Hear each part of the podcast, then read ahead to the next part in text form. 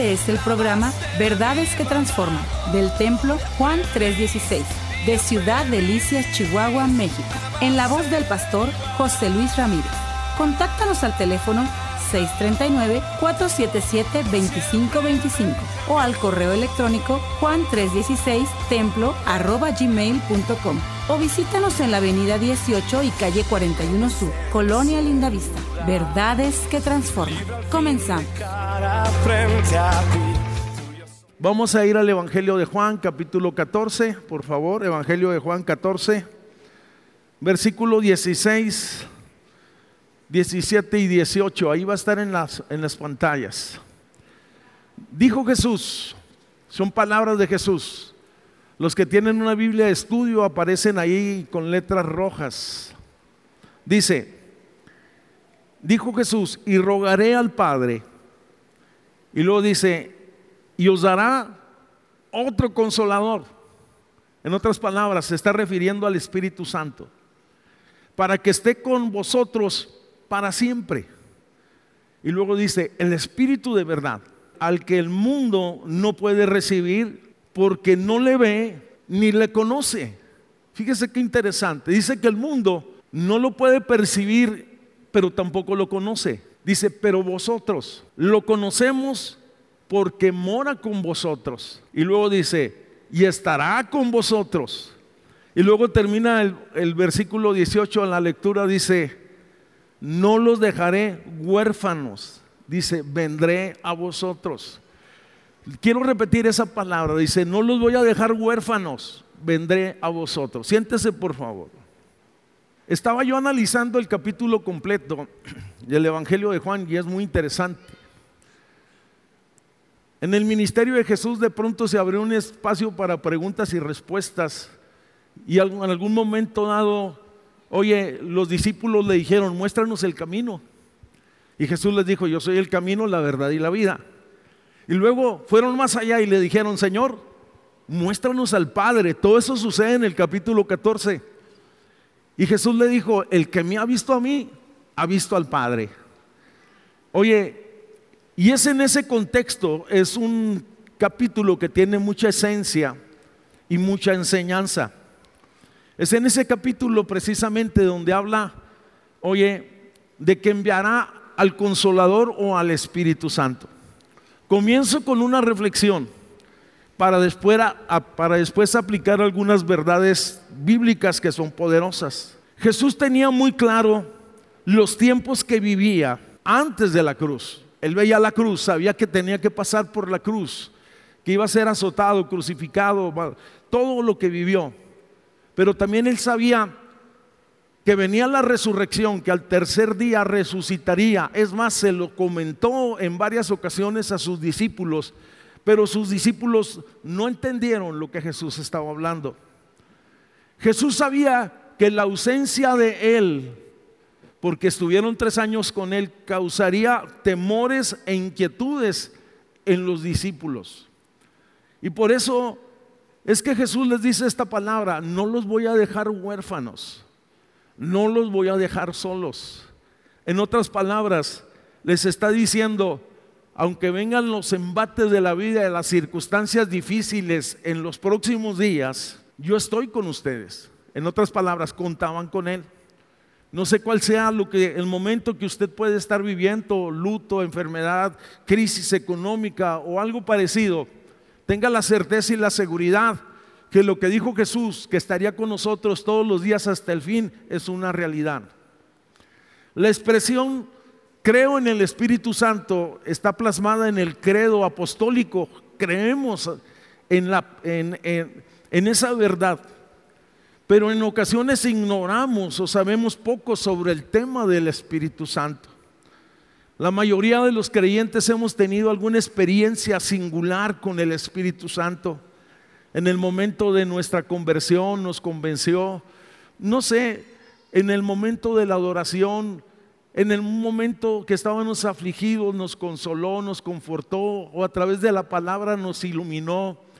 de una u otra manera, todos los que somos cristianos, hemos tenido alguna experiencia o algún acercamiento con el Espíritu Santo. El problema es que muchos de nosotros no tenemos comunión con Él. Vamos, una cercanía con el Espíritu Santo. Y es por esa razón que muchas veces estamos viviendo en situaciones críticas. También sé que algunos por descuido han contristado el Espíritu Santo en su vida y aunque esté un culto lleno de la gloria de Dios, ellos se sienten que están ajenos o ausentes a todo lo que allí se está pasando. Creo que es un momento de reflexionar acerca de todos estos aspectos y que si hay alguna lejanía, entonces puede haber una cercanía o nuestra relación con Él, vamos, pueda ser restaurada en una plena comunión.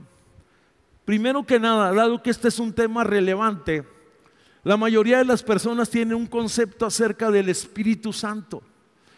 Empezaré diciendo lo que no es el Espíritu Santo.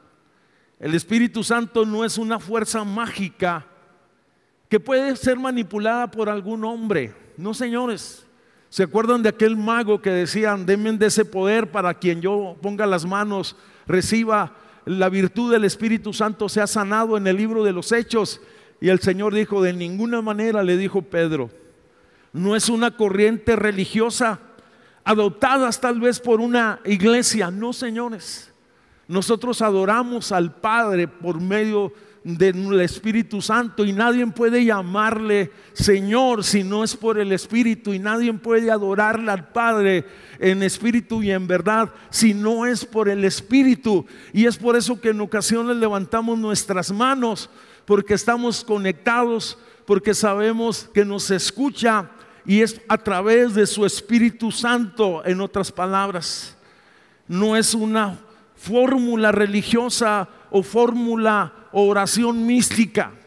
Hace muchos años, cuando era muy famoso el periódico, oye, había páginas completas que decía oración al Espíritu Santo, daban gracias o pedían algún milagro y era una oración preconcebida en relación al Espíritu Santo. No es, vamos, no es una fuerza activa como algunos dicen, vamos, si no es poder de Dios y puedo decir que el Espíritu de, de, Dios es espíritu de vida, oye, en otras palabras, tampoco es algo sino Él es alguien. Esto es interesante, porque algunos, oye, pueden decir, sentí algo, permítame decirle, Él no es algo, Él es alguien. Esto es importante. Por lo tanto, tampoco no es un Dios con D minúscula, un Dios pequeño, oye, un ayudante del Padre o del Hijo o un anexo de ellos, sino Él es el Señor también, Él es uno con el Padre, Él es igual a Dios, yo quiero que usted lo entienda. Así como Jesús es Dios, el Espíritu Santo de igual manera es Dios. En otras palabras, teológicamente es conocida como la tercera persona de la Trinidad, igual al Padre como al Hijo. Por lo tanto, comienzo haciendo una declaración, el Espíritu Santo es una persona.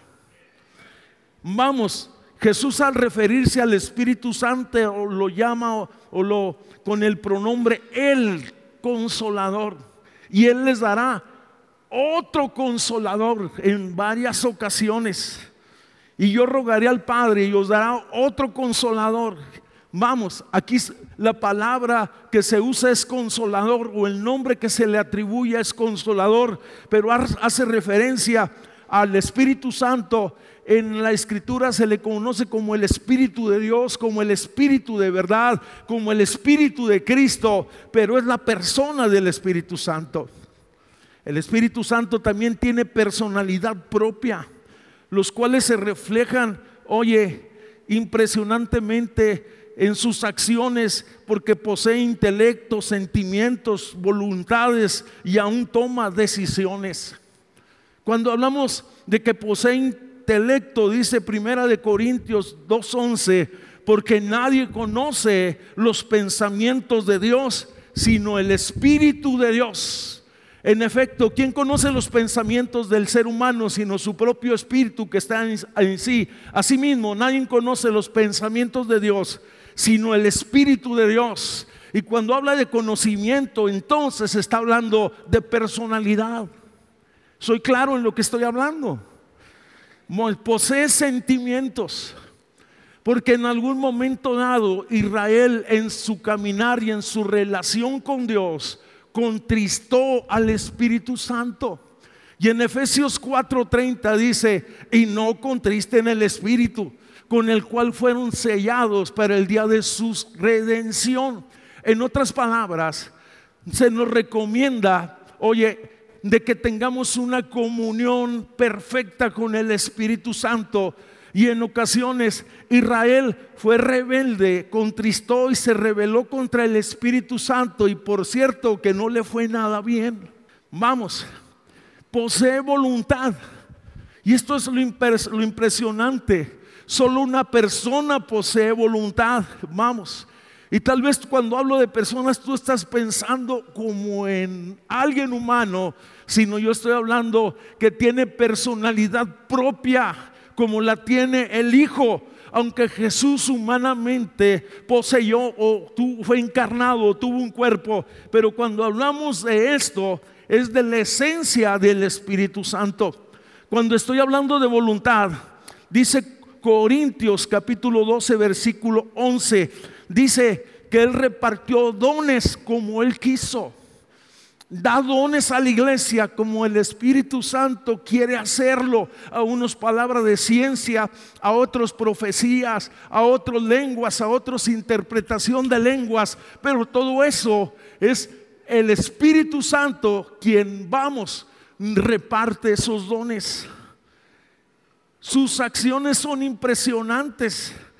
Vamos, usted ve tanto en el Antiguo como en el Nuevo Testamento que el Espíritu Santo determina, oye, ordena y habla, ¿por qué no decirlo? Dice la escritura que estaba un día un evangelista teniendo mucho éxito en una ciudad y luego viene el Espíritu Santo y le habla y le dice, Felipe, vete al camino que va para el desierto, te paras ahí en medio de ese cruce de caminos. Y Felipe, obediente a la instrucción del Espíritu Santo, sale. Oye, Hechos capítulo 8 dice, y entonces se acercaba un carruaje y, venía un hombre leyendo la escritura, un hombre, un hombre importante, y se acerca, el Espíritu le dice a Felipe, acércate al coche y le pregunta, ¿entiendes lo que lees? Le iba leyendo Isaías 53 del sacrificio de Cristo desechado, maltratado. Y el hombre le dice, aquel príncipe le dice, ¿Cómo voy a entender si no hay quien me lo explique? Entonces Felipe se sube al carro, le explica que se refiere a Cristo. Oye, y aquel hombre es persuadido a la fe. Acciones como estas, acciones que venían sobre la vida de los discípulos o de los profetas, ve a esta ciudad, proclama, predica, profetiza sobre ellos y los hombres del Antiguo Testamento, profetas, hombres ungidos, hablaban en el nombre de Dios. Es impresionante. Oye, pero yo voy más allá. El Espíritu Santo no solo es una persona, al igual que Jesús, el Espíritu Santo es Dios. Está demostrado por los atributos que se le confieren. Es omnisciente, en otras palabras, todo lo sabe el salmista decía, ¿a dónde huiré de tu presencia? En otras palabras, si tomare alas y me subiera a lo más alto del cielo, ahí estás tú, tú conoces mi entrar y mi caminar. Si descendiera a las profundidades de la tierra, ahí estás tú. Omnisciencia es el Espíritu que conoce todas las cosas antes de que nuestras palabras estén en nuestros labios. Él las conoce, eso es lo impresionante conoce mi sentarme y mi levantarme. Él es omnipresente, Él está en todas partes. En este momento está Él, estoy diciendo está Él, porque usted está aquí. Está Él porque usted está aquí. Y ahorita lo va a entender. Es omnipotente. ¿Quién podrá contra el Espíritu de Dios? Nadie. Y nada es imposible para Dios. y por lo tanto también es eterno. Desde el principio lo vemos en el Génesis como el creador del mundo. Dice Génesis 1.1, y la tierra estaba desordenada y vacía, y el Espíritu de Dios se movía sobre las faz de las aguas. Y dijo Dios, sea, vamos, dio órdenes y empezaron a suceder cosas porque el Espíritu estaba allí, porque la palabra había sido ejecutada, estaba en la creación. Génesis 1.27 dijo, hagamos al hombre a nuestra imagen y semejanza. Cuando nosotros o los seres humanos, oye, se nos dio vida en aquel lugar que el Padre tomó, vamos, de la tierra polvo y lo formó. Y luego dice, sopló aliento de vida y vino el hombre a ser un ser viviente. Y por eso es que podemos adorarle, porque depositó espíritu de vida sobre nosotros. Puede darle un fuerte aplauso al Señor, bien fuerte. Cuando iba a ser escrita la Biblia o la palabra, según Pedro capítulo 1, versículo 21, dice que ellos fueron inspirados por el Espíritu Santo, no fueron ocurrencias, oye, no fueron fábulas, no fueron cuentos, sino fue la palabra escrita, oye, bajo la inspiración del Espíritu Santo. Y le voy a decir algo, el Espíritu Santo es quien sostiene a su iglesia. El Espíritu Santo es quien sostiene nuestras vidas. El Espíritu Santo es quien edifica nuestras vidas. El Espíritu de vida, vamos, Él es el que está dentro de nuestras vidas, porque en el momento en que tú lo recibes como tu Señor, primero que nada, eres sellado, según el libro de los Efesios. Hay un distintivo que dice, este es mío, este es de Dios, pero también cuando tú recibes a Jesús genuinamente y abres tu corazón, dice que Él mora en nuestra vida y que somos templo del Espíritu Santo y por eso ya no podemos andar haciendo cosas ilícitas porque Él nos llena, nos anhela, en otras palabras, y dice, eres mío. El Espíritu Santo es Dios. Eso es lo interesante. Vamos, el Espíritu Santo es el representante de Dios en la tierra. No es ninguna persona, no es ninguna organización. Si alguien le dice algo parecido a esto, no señores, nada de eso. Él es el representante. Antes de que Jesús fuese ascendido a los cielos, Juan 14, 26, él dijo muy claro, no es sobre Pedro, no sobre profetas, no sobre apóstoles. Ciertamente la verdad fue declarada a ellos, mas él dijo, mas el consolador, el Espíritu Santo, a quien el Padre enviará en mi nombre, dice, él los va a enseñar todas las cosas y les recordará todo lo que les he dicho. Por lo tanto, cuando hablamos quien representa al Espíritu de Dios o a Dios en la tierra, pues es Él, simple y sencillamente. No hay hombre alguno que pueda ostentarse un título de esa manera. El Espíritu Santo obra de manera única, obra en nuestra salvación. Él es el que nos convence al mundo de pecado, de justicia y de juicio, en otras palabras. Nos hace saber y sentir que estamos mal, alejados de Dios, que necesitamos buscarle, que estamos extraviados, que nuestros caminos no son sus caminos y que nos convence de pecado, que Él es santo y que estamos expuestos a un juicio eterno si no nos arrepentimos. Es impresionante. Eso se le llama convicción del Espíritu. En algún momento dado escuchamos la palabra, fue predicada y fue la que nos convenció y levantamos nuestra mano y recibimos a Jesús con nuestros labios, pero lo abrimos en nuestro corazón y le, le dijimos, ven, y Él se entronó entonces en nuestra vida. Fíjese, el Espíritu Santo tiene que ver mucho en nuestra restauración. La mayoría de nosotros estábamos alejados de Dios, con situaciones tan terribles, heridas, complejos, depresiones, problemas emocionales, hasta, vamos, la Biblia dice que nuestra condición era una podrida llaga. Oye, mas sin embargo viene el Espíritu de Dios y empieza a hacer una obra regeneradora, empieza a traer orden, empieza a transformar, empieza a cambiar.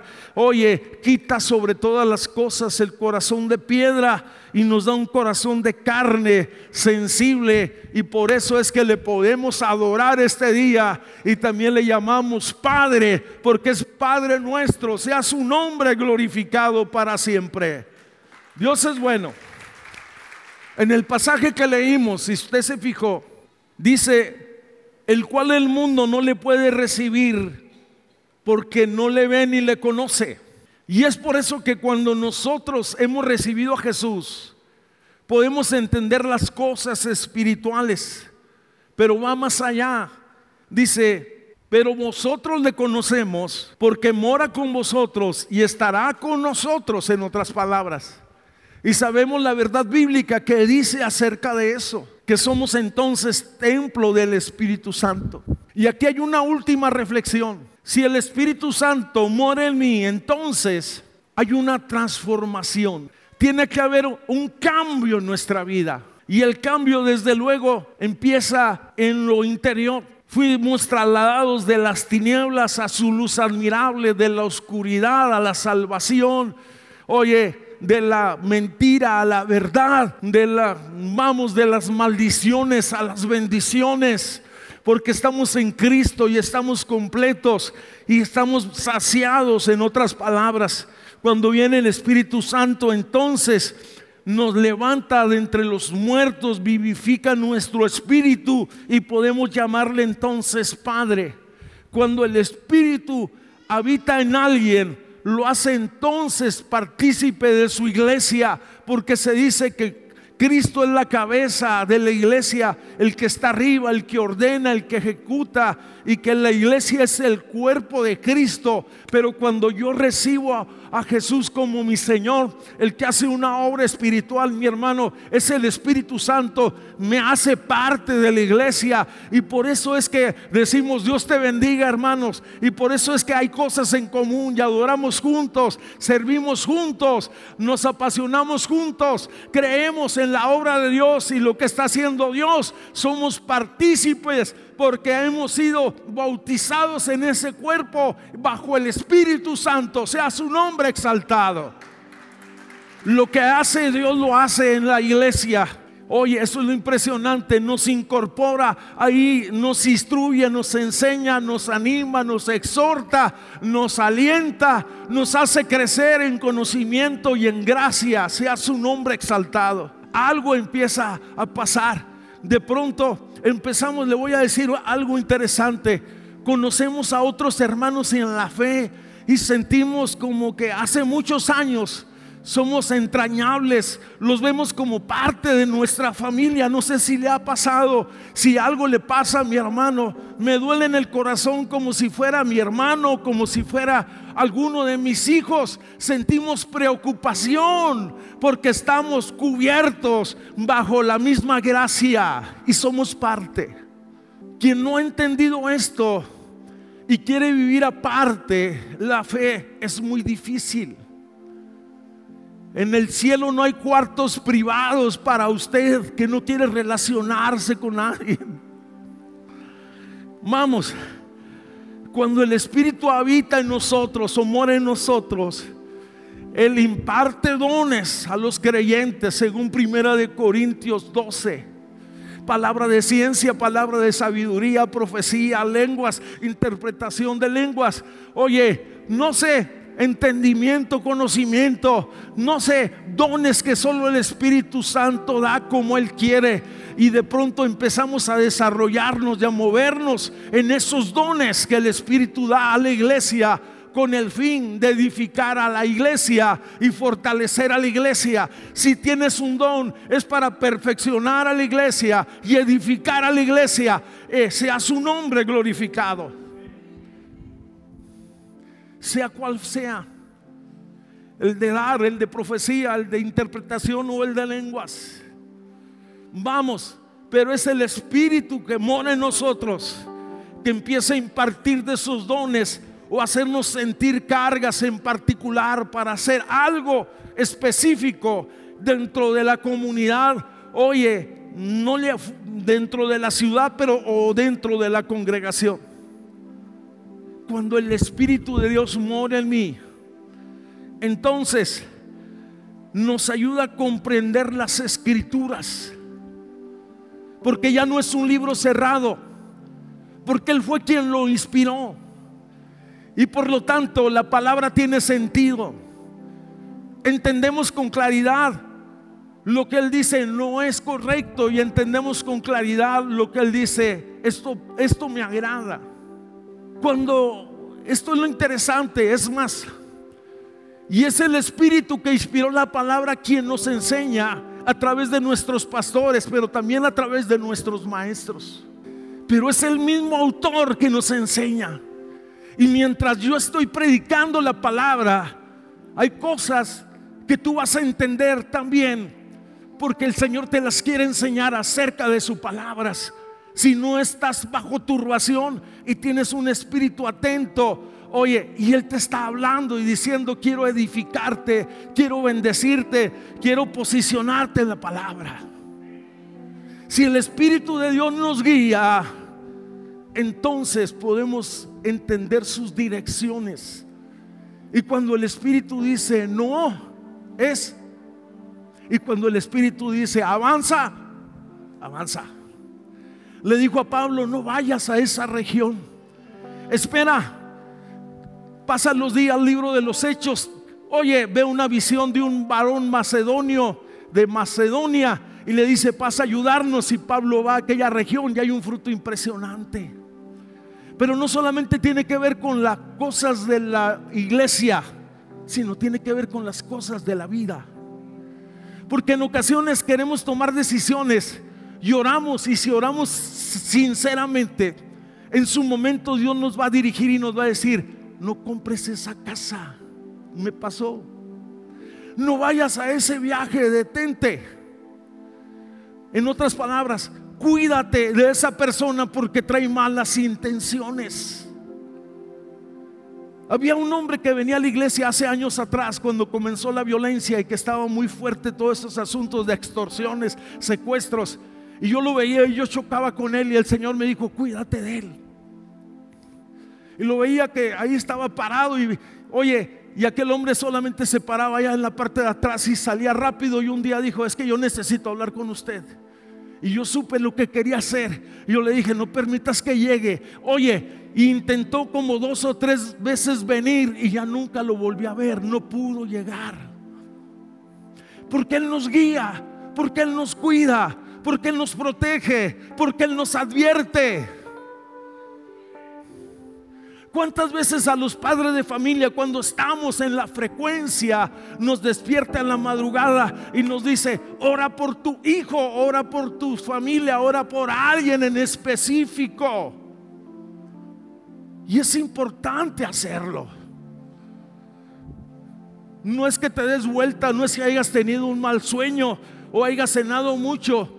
Yo sé que ha habido muchos excesos y cosas que han dañado mucho a la iglesia oye, y muchas manipulaciones, no estoy hablando de eso, estoy hablando de ser dirigidos por el Espíritu Santo.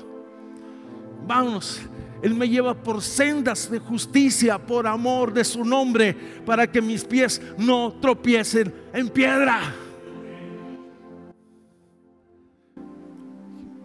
Cuando el Espíritu Santo habita, somos guiados por su Espíritu. Cuando el Espíritu Santo habita en nosotros, hay una evidencia muy clara de, que algo está sucediendo dentro de nosotros.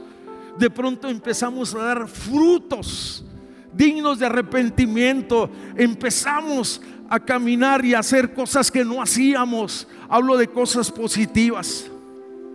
Somos generosos, somos dadivosos, vamos, somos compasivos, expresiones de justicia y cosas como estas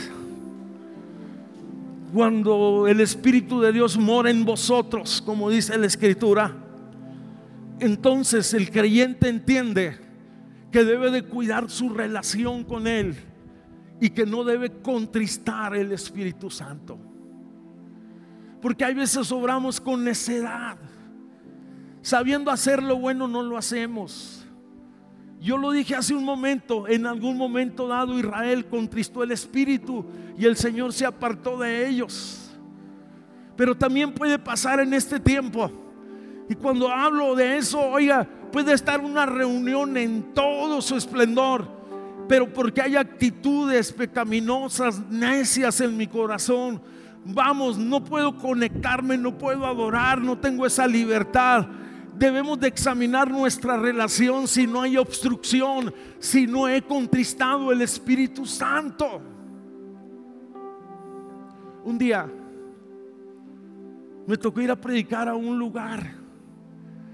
Y cuando llegué a aquel lugar, entendí que el Espíritu de Dios había sido contristado en esa iglesia y solo existía una liturgia y una, una religiosidad impresionante. El último día hablé acerca del tema no contristen el Espíritu Santo. Hice un llamado porque nadie me había dicho nada. La verdad, desconocía la historia de la iglesia, pero había sido una iglesia misionera, pionera, avivada, con dones, pero ahora era una iglesia dormida, apagada, apachurrada, porque había contristado el Espíritu Santo. La última noche hablé de pedir perdón al Espíritu de Dios y decirle que avive nuestra vida y que levante y que levante el testimonio y pedir perdón por nuestros pecados congregacionales y personales y familiares y limar nuestras asperezas y todas esas cosas. Y algo se rompió. Porque Dios es compasivo.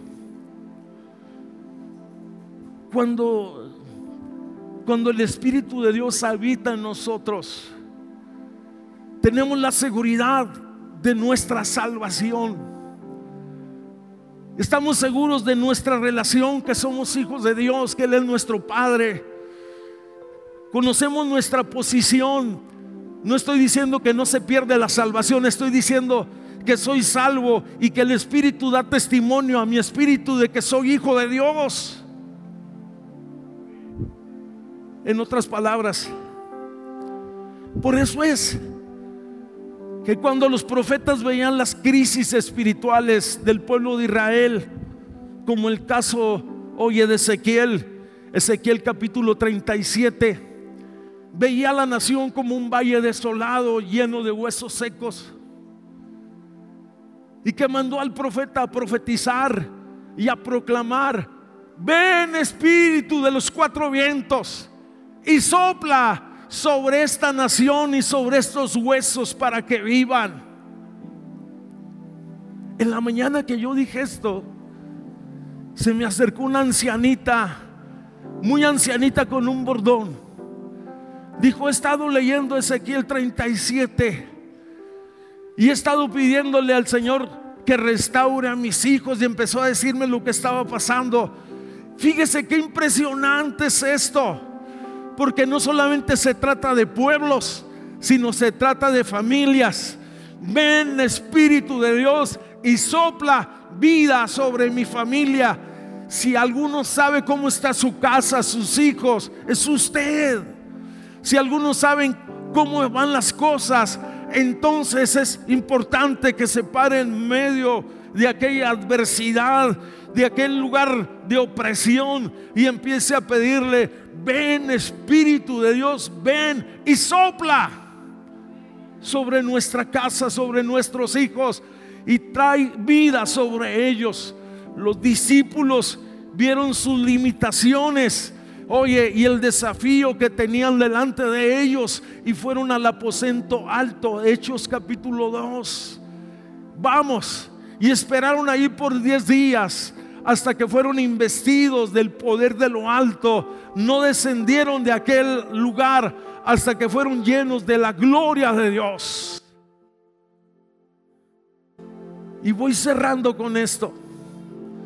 Habacuc volteó a ver las circunstancias que estaban en su alrededor, injusticia, y es el hombre que se levanta y empieza a hacer una declaración parecida a las anteriores y empieza a decir, aviva tu obra, Señor, en medio de los tiempos.